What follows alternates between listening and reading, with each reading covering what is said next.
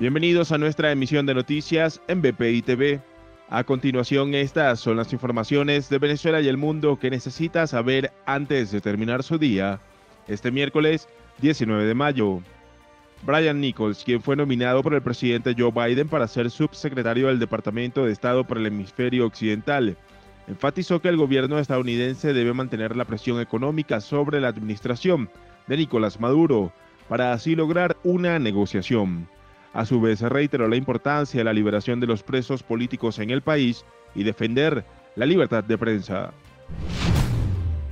Juan Guaidó informó que se ha comunicado con miembros de la comunidad internacional para establecer garantías que se puedan otorgar a la administración de Nicolás Maduro a fin de alcanzar una exitosa negociación en el marco del Acuerdo de Salvación Nacional.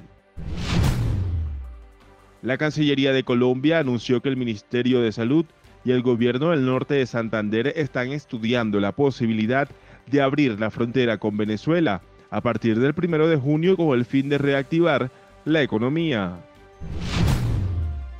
Roberto Picón, rector principal del Consejo Nacional Electoral, informó que se realizará un operativo para renovar el registro electoral, el cual se llevará a cabo desde el 1 de junio hasta el 15 de julio.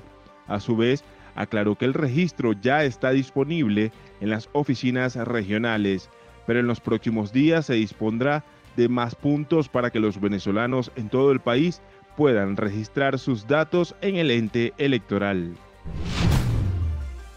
La organización no gubernamental Médicos Unidos Venezuela informó sobre la muerte de 17 trabajadores de la salud, lo cual contabiliza 566 fallecidos en el sector desde el inicio de la pandemia en Venezuela.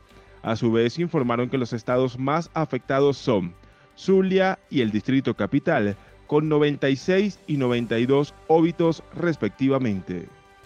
Para el desarrollo de estas y otras informaciones, los invitamos a sintonizar nuestra señal en vivo y contenido on demand en bpitv.com o a través de Roku, Apple TV, Amazon Fire y nuestro canal de YouTube Síganos en las redes sociales como arroba BPITV.